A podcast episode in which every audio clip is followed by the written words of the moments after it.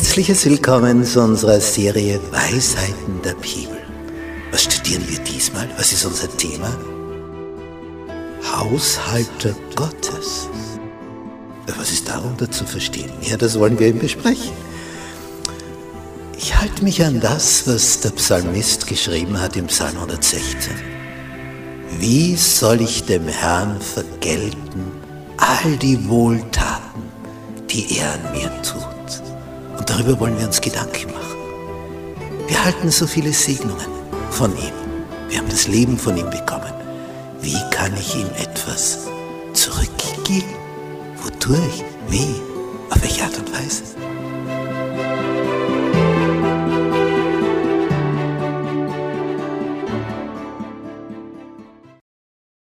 Gnade sei mit euch in Friede von Gott unserem Vater und unserem Herrn Jesus Christus.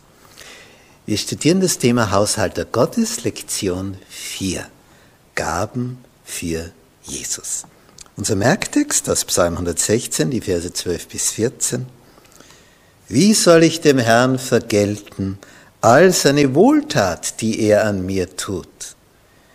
Ich will den Kelch des Heils erheben und des Herrn Namen anrufen. Ich will meine Gelübde dem Herrn erfüllen vor all seinem Volk.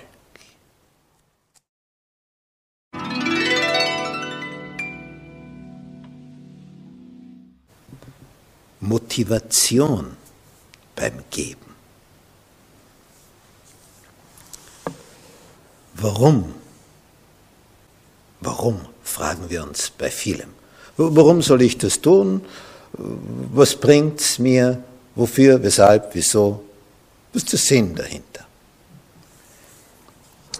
Als Jesus seine Bergpredigt gehalten hat, wo man hinunterschauen konnte auf den See Genezareth, der in einer Depression liegt, das heißt in einer Vertiefung, und zwar so tief, dass es unter dem Meeresspiegel ist, wie das Tote Meer. Auch das See Genezareth liegt tiefer als der Meeresspiegel. Und wenn du da jetzt auf einem Berghang bist, das ist ein riesiger Kessel, wo da unten der See drinnen liegt. Wunderschöner Anblick an einem Berghang am See Genezareth. Und da sagt Jesus, Matthäus hat uns das überliefert in Kapitel 6, Vers 31. Darum sollt ihr nicht sorgen und sagen, was werden wir essen oder was werden wir trinken oder womit werden wir uns kleiden? Denn nach allen diesen Dingen trachten die Heiden. Aber euer himmlischer Vater weiß, dass ihr das alles benötigt. Trachtet vielmehr zuerst nach dem Reich Gottes und nach seiner Gerechtigkeit, so wird euch dies alles hinzu gefügt werden. Das ist Jesu Wort. Jetzt ist das aber mit einer gewissen Unsicherheit behaftet, nicht? Weil ich, ich, wird es dann wirklich so sein? Ja, und hier beginnt das Vertrauen. Vertrauen ist also etwas, wo du nicht im Vorhinein weißt, ob es dann wirklich so sein wird. Du nimmst es an. Zum, zum Beispiel bei einer Eheschließung. Wenn ich als, als Pastor dann frage, willst du diese hier als deine Ehefrau nehmen und du, willst du diesen hier als deinen Ehemann nehmen? Willst du? Meine, wer weiß, was morgen ist. Und die sagen freudig ja, weil sie vertrauen. Sie vertrauen auf jemand, dass diese Person es gut mit ihnen meint. Sonst würde man das ja niemals tun. Stell dir vor, da gehst du so eng zusammen und dann, also es ist eine Vertrauensgeschichte. Und so ist es auch mit den Worten Jesu. Wenn er das sagt, trachtet zuerst nach dem Reich Gottes und nach seiner Gerechtigkeit. Und der Rest, der kommt dann schon. Ja, hoffentlich, hoffentlich kommt der. Ich hab's ja noch nicht. Wäre so viel einfacher, ich krieg's schon vorher. Aber das ist dann eben nicht Vertrauen. Und Vertrauen, die Bibel nennt es auch Glauben, da glaube ich an etwas, da vertraue ich auf etwas ganz fest. Und darum schreibt es Paulus im Hebräerbrief in Kapitel 11, wer zu Gott kommen will, der muss einmal als erstes vertrauen, glauben, dass er ist. Und, und für die, die ihm vertrauen, dass er eine Belohnung für sie bereithält. Ja, und dann erfährst du es. Aber zuerst ist das Vertrauen. Und das Vertrauen kommt aus dem Wort, wenn du siehst, wie liebevoll Jesus unterwegs war. Dann wächst dein Vertrauen zu ihm.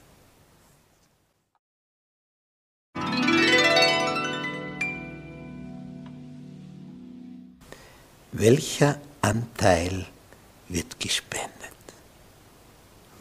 Im fünften Buch Mose, Kapitel 16, sind so diverse Richtlinien für die Feste. Wie das vor sich gehen soll, fünf an der Zahl gab es in Israel pro Jahr, mit insgesamt sieben Festsabbaten, also zusätzlich zu den 52 Sabbaten im Jahr gibt es noch sieben extra bei diesen Festen, nämlich Ruhetage. Und eins davon war das Laubhüttenfest und da lesen wir dann im Anschluss daran, das war also das Schlussfest im Jahr, das Erntedankfest, 5. Mose 16, Vers 16. Dreimal im Jahr soll alles männliche Volk bei dir vor dem Herrn, deinem Gott, erscheinen an dem Ort, den er erwählen wird. Mose sagt das im Vorhinein, sie sind ja noch nicht dort. Das war dann Jerusalem. Um das Fest der ungesäuerten Brote und am Fest der Wochen und am Fest der Laubhütten. Aber niemand soll mit leeren Händen vor dem Herrn erscheinen. Und das ist jetzt bedeutsam. Niemand soll mit leeren Händen vor dem Herrn erscheinen, sondern jeder mit dem, was er geben kann, je nach dem Segen, den der Herr, dein Gott, dir gegeben hat. Es ist also in deiner Verantwortung. Viel Segen, ja, dann kannst du auch mehr geben. Darum ist ja der Zehnte so interessant, diese zehn Prozent. Denn wenn du viel Segen hast, ja, aber dann ist das schon viel, zehn Prozent. Ja, du hast ja viel Segen. Und wenn es weniger ist, ich habe eh nur wenig, ja, darum ist ja auch der Zehnte kleiner. Es ist also immer in einem Verhältnis. Und welcher Anteil wird also gespendet? Von prozentuell immer dasselbe. Aber die Summe ist höchst unterschiedlich.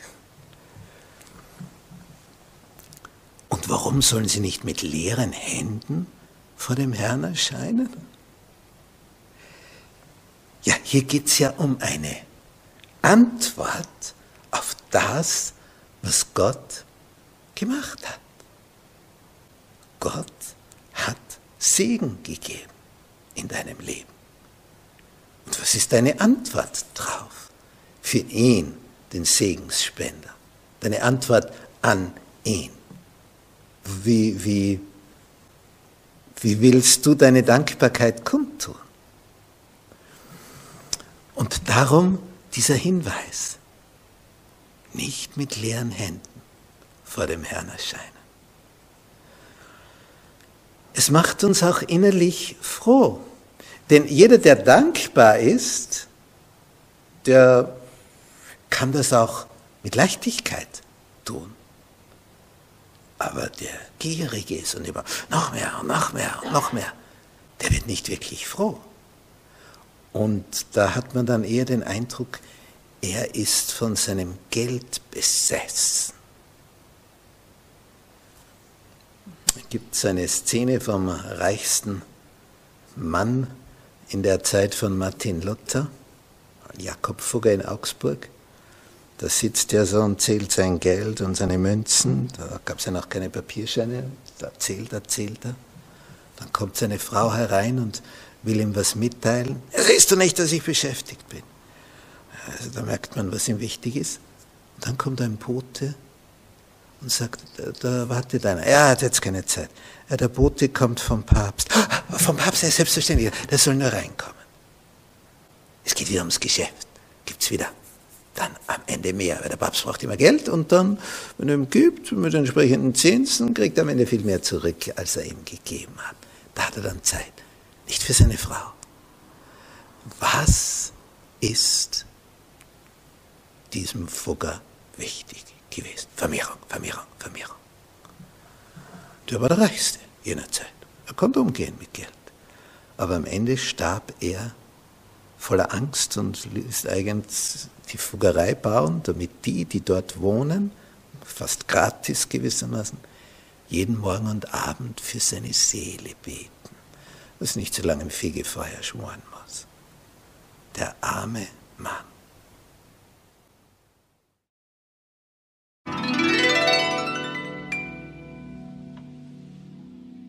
Gaben und Anbetung. Im ersten Chronikbuch, in Kapitel 16, da ist ein Abschnitt, wo David voller Lob und Dank ist. Und das, äh, das muss aus ihm heraus und er verfasst wieder einmal, wie schon so oft, einen Psalm. Das heißt ein, ein Lied.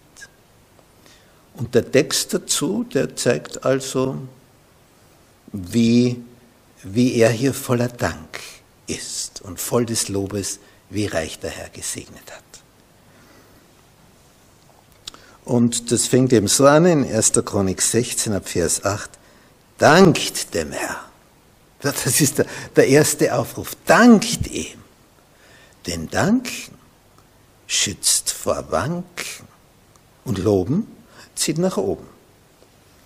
Dank dem Herrn ruft seinen Namen an, macht unter den Völkern seine Taten bekannt, singt ihm, Lob singt ihm, redet von all seinen Wundern, rühmt euch seines heiligen Namens. Es freue sich das Herz derer, die den Herrn suchen. Fragt nach dem Herrn und nach seiner Macht. Sucht sein Angesicht alle Zeit. Also wenn hier etwas durchkommt, dann diese, diese Freude. Äh, David kann gar nicht anders, das, das, das muss irgendwo raus. Er braucht ein Ventil.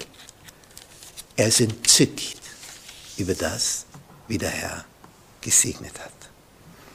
Und wenn man dann da weiterliest, ist also das ganze Kapitel hochinteressant, dann kommt man auch zu einem Vers, der der Vers 29 ist. Bringt da dem Herrn die Ehre seines Namens. Und im Hebräischen, wenn es ein Kunstwerk ist, so ein Dichtkunstwerk, dann gibt es diesen hebräischen Parallelismus, dass also etwas gesagt wird und dasselbe wird dann mit anderen Worten noch einmal gesagt, damit es tiefer einsickert. Wenn man also intensiver auf etwas aufmerksam machen möchte. Und da steht jetzt eben, bringt da dem Herrn die Ehre seines Namens. Und wie geht das vor sich? Bringt Garben dar und kommt vor sein Angesicht, betet den Herrn an in heiligem Schmuck. Heiliger Schmuck bringt Gaben dar dem Herrn, dass etwas sichtbar ist. Es gibt ja unter Menschen diesen Spruch, der oft angewandt wird, äh, dankst du jemand für eine Hilfeleistung und der sagt dann im Spaß, ne, dafür kann ich mir jetzt aber auch nichts kaufen von dem warmen Händedruck. Also so lustig ausgedrückt. Na, und was lässt du dafür springen an dem, was da hinten auf dem Foto ist? Danke ist eine Sache, aber was wird da sichtbar? Und David erklärt das jetzt in Bezug auf den Nächsten. Bringt Gaben dar. Betet den Herrn an. Kommt vor sein Angesicht in heiligem Schmuck. Das ist ein besonderer Schmuck, wenn man nicht mit leeren Händen vor dem Herrn erscheint. Es ist etwas Besonderes. Und der Herr, dir, er erwartet, dass du dankbar bist. Wir, wir empfinden Undankbarkeit als sehr, sehr negativ. Das hat mir einer erzählt, waren Flüchtlinge und er hat gesagt, na kommt herein und die konnten bei ihm duschen dann hat er für sie gekocht und dann haben die dort neben ein kleines Quartier gehabt und dann hat er ihnen was gekocht, hat den Topf hinübergebracht und die sind dann verschwunden mitsamt dem Topf. Und Danke hat auch keiner gesagt. Und das empfinden wir als sehr undankbar. Aber wie uns wohl Gott sieht, was er alles gibt, und zeigen wir ihm die Dankbarkeit oder kommen wir mit leeren Händen vor ihm?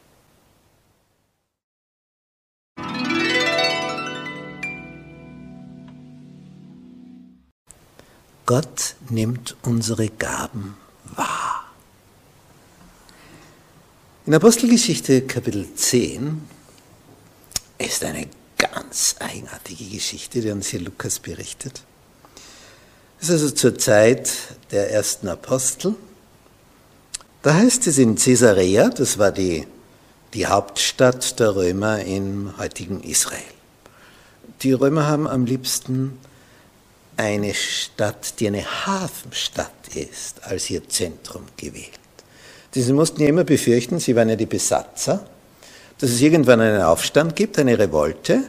Und wenn so eine Revolte da stattfindet, dann ist es vielleicht gefährlich, wenn man mitten im Land ist mit seiner Garnison, mit der römischen, und man wird umzingelt, belagert und der Nachschub funktioniert nicht mehr und man verhungert da drinnen, muss sich ergeben. Hast du aber eine Hafenstadt? Kannst du übers Meer Nachschub holen oder dich übers Meer entfernen. Caesarea war also ihr Zentrum und dort lebte ein Mann namens Cornelius, ein Hauptmann der Schar, die man die italische nennt. Es war also eine Eliteeinheit, das Zentrum, das ist also die, die beste Mannschaft. Und da heißt es von dem, der war fromm und gottesfürchtig mit seinem ganzen Haus. Fromm bedeutet in der Grundbedeutung auf ein Ziel ausgerichtet. Du verfolgst ein Ziel, auf das steuerst du zu, damit du das erreichst. Das heißt eigentlich fromm. Und auf welches Ziel war der ausgerichtet? Gottesfürchtig. Mit seinem ganzen Haus, seiner ganzen Dienerschaft. Das war ein, ein mächtiger Offizier. Und er gab dem Volk viele Almosen. Das sieht also die Armen unter den Israeliten, unter den Juden. Und er betete ohne Unterlass zu Gott. Ohne Unterlass, das heißt, er unterlässt das nicht. Das hat bei ihm eine Regelmäßigkeit. Das ist bedeutsam. Eine Regelmäßigkeit hat das. Er betet, ohne das zu unterlassen. Er macht das jeden Tag. So, so wie jemand um die Zeit sein Mahl einnimmt, betet er um diese Zeit. Wir sehen das bei Daniel. Dreimal am Tag hat er seine fixen Gebetszeiten. Und selbst wenn ein Gebot kommt, dann kommst du in die Löwengrube, wenn du jetzt weiter betest zu Gott. Macht er das trotzdem, ohne Unterlass, ohne es zu unterlassen. Er macht es weiterhin. Und das ist so das Geheimnis. Und was ist hier das Ergebnis? Ein Engel erscheint diesem Cornelius. Das ist ein Römer. Der, der gehört nicht zum Volk Gottes, nämlich nicht vom Blut her, von seiner Haltung her sehr wohl. Und als der Engel zu ihm kommt, sagt der Engel in Vers 4, deine Gebete und deine Almosen, das ist also eine Kombination, Gebete und Almosen, sind hinaufgekommen vor Gott, sodass er ihrer gedacht hat. Wie ist unsere Überschrift? Gott nimmt unsere Gaben wahr. Das ist eine Wahrnehmung im Himmel. Und der Engel sagt ihm, wegen deiner Gebete, wegen deiner Gaben bin ich jetzt da. Ja, und dann soll er zum Petrus senden. Und der schickt der Diener hin und dann kommt der Petrus. Und das der, der Petrus will ja eigentlich zuerst nicht. Der braucht eine eigene Vision, dass er überhaupt mitgeht. Denn das ist ja ein Römer, ein Nichtjude. Und ein Jude geht nicht zu einem Nichtjuden über die Schwelle. Würde sich verunreinigen. Ja, ein Fremder der andere. Aber Gott sagt ihm, nenne du nicht unrein, was Gott gereinigt hat. Dass er dorthin kommt und dann über die Schwelle geht in das Haus eines Römers und da kommt er vorher dann äh, nachher vor den Ausschuss. Der, der wird hinzitiert, der Petrus, und man sagt ihm, du bist zu einem Nichtjuden ins Haus hineingegangen, hast mit dem gegessen, nicht nur mit einem, mit der ganzen Schar dort. Und als Petrus dort hineinkommt, ist der Saal voll. Und alle warten nur noch auf die Botschaft von Gott. So arbeitet Gott. Er nimmt deine Gaben wahr.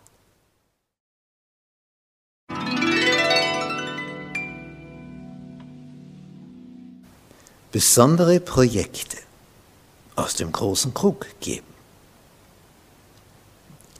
Eine Szene aus dem Leben Jesu berührt mich jedes Mal aufs Neue.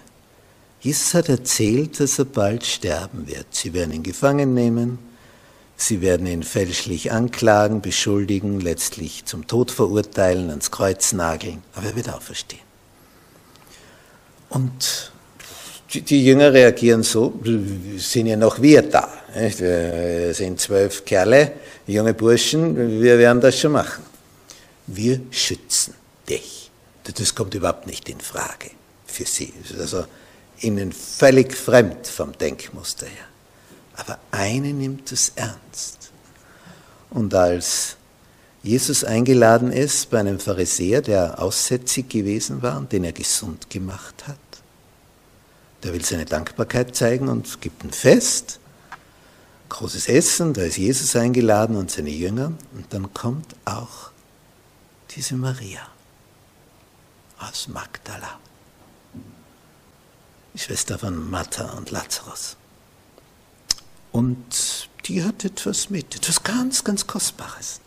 Ein Gefäß mit einem Parfum ohne, ohne Zweifel höchst kostbar, denn das war ein Jahreslohn, was man dafür hergeben musste. Eine Riesensumme. Und die öffnet das, also wenn du sowas einmal erwerben kannst, dann lebst du von dem ein, ein Leben lang und die gibt das alles auf einmal Jesus. Das heißt, sie hüllt ihn in eine Duftwolke. Und nachdem jetzt das Ganze auf einmal über Jesus da drüber kommt, kann das nicht verborgen bleiben. Selbst wenn es einer nicht gemerkt hätte, dass sie das drüber schüttet, den Duft, sowas hat noch keiner erlebt weil das hätte ja ein Leben lang gereicht, so viel ist da drinnen. Und, und so kräftig das Aroma. Und jetzt einfach drüber. Sie ist die einzige, die Jesus, als er noch lebend ist, salbt mit diesem wertvollen Parfum. Das ist also eine, eine Creme, die die sie drauf schmieren kann und, und wo der Duft überwältigend ist. Das war also das teuerste, das beste, das edelste Luxusartikel ohne Ende. Und der Pharisäer, der da gesund geworden ist, der denkt sich, ne, Jesus lässt sich da von der die Haut einmassieren. Also das, wenn er wüsste, was die für eine Vergangenheit hat. Und Jesus kann aber die Gedanken lesen und erzählt dann eine Geschichte.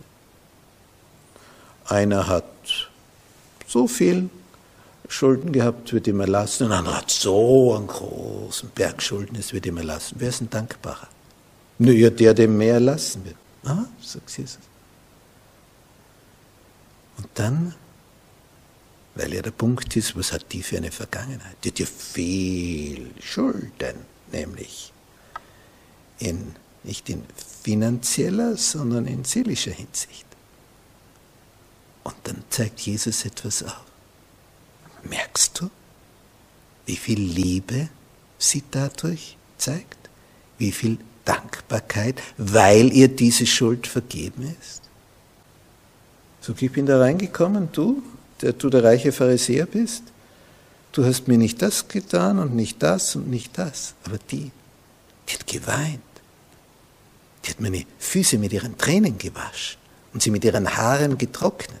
Äh, sie hat ja nicht das vorbereitet, dass sie jetzt hinkommt und zu weinen beginnt, sondern sie denkt daran, dass der jetzt sterben wird und das, das führt dazu, dass sie zu weinen beginnt.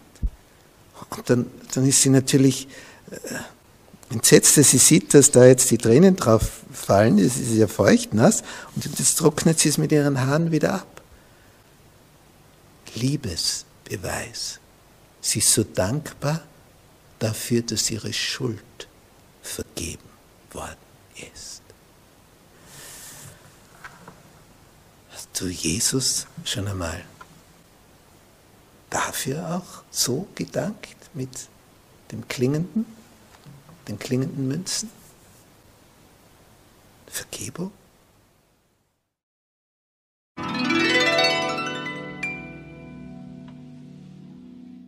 Zusammenfassung. Jetzt blicken wir zu dem Gemälde hier, das von Maximilian Jantscher gemalt wurde, dem Künstler aus der Steiermark in Österreich. Und dieses Gemälde, das zeigt uns in besonderer Weise etwas. Was sehen wir da?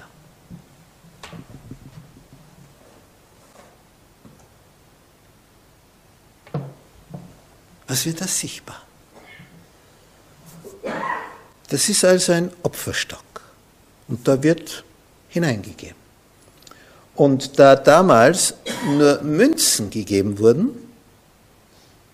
hörst du am Klang, wie viel gegeben wurde. Nicht fällt Münze auf Münze und dann hörst du entweder Kling, dann war es ein kleines Geldstück. Oder du hörst Klang, dann war das ein dicker Brocken, der da hineingefallen ist. Und dann kommen eben verschiedene, nicht? Die, die wir da sehen, mehr in der linken Bildhälfte, die, die haben etwas mehr zu bieten. Und dann kommt so eine Witwe, die hat praktisch nichts. Und was sie reingibt, das ist kling, Leichtgewicht. Was die anderen geben, klang, das, das tut nach was. Und man sieht auch ihre Haltung, nicht? Hört ihr? Bong. Was, was da hineinfällt von meiner Seite? Was bin ich doch für ein edler Spender? Und Jesus hat sich absichtlich direkt gegenüber von diesem Opferstock hingesetzt und beobachtet diejenigen, die da hineinwerfen. Das ist auch interessant. Er nimmt sich dafür Zeit zu schauen, was geben die Leute so. Setzt sich direkt hin, so wie wenn er das filmen würde. Und dann kommt diese Witwe mit diesem kleinsten Stück an einer Münze, was es gibt. Sie bringt also das niedrigste, allerwinzigste. Und kaum macht kling, sagt Jesus, die hat mehr eingelegt als alle anderen. Und jetzt sind natürlich alle verwundert. Denn sie hat ja am wenigsten eingelegt. Und Jesus sagt, sie hat am meisten eingelegt. Kennt er sich mit Geld nicht aus? Naja, wenn er der König des Universums ist, wird er sich auch da auskennen. Das kann es also nicht sein. Wie, wieso sagt er, die hat am meisten eingelegt? Er sagt, die hat alles, was sie gehabt hat, hergegeben. Alles. Komplett alles. Die anderen haben aus ihrer Fülle da haben sie einen Teil davon. Und im Verhältnis einen winzigen Teil. Auch wenn es Klong gemacht hat. eingelegt. Aber die hat, das war alles, was sie gehabt hat. Die, die weiß nicht, wie sie in den nächsten Tagen überleben wird. Sie gibt es dem Herrn. Und äh, wenn man das so betrachtet in der Geschichte, wer war diese Witwe? Eine arme, unbedeutende Frau. Also unbedeutender geht es ja nicht, im Vergleich zu anderen, die da hingegangen sind. Und Jesus streicht sie heraus, nicht die anderen. So nicht, habt ihr gehört, der hat, was der hineingeworfen hat, der. Die streicht er heraus. Und, und das macht mich so froh, weil der Herr sieht, wie groß dein Opfer ist im Verhältnis zu dem, was du insgesamt besitzt und hast. Auch an Flüssigem. Er sieht's. Und er sieht, wie weit du dein Herz aufmachst. Es wird wahrgenommen im Himmel. Es ist so beruhigend, weil auch jemand, der ganz wenig hat, in den Augen Gottes ganz viel geben kann. Das heißt, da kommt der Arme zum Zug. Der, der gilt etwas vor Gott, obwohl er nur so wenig gegeben hat. Aber Gott sieht, das ist unendlich viel, weil er so wenig hat. Kommt also nicht auf die Summe drauf an, sondern auf die Willigkeit, auf die Gebefreudigkeit. Denn Geben ist eben seliger als Nehmen. Paulus sagt, das stammt von Jesus. Geben ist seliger als Nehmen.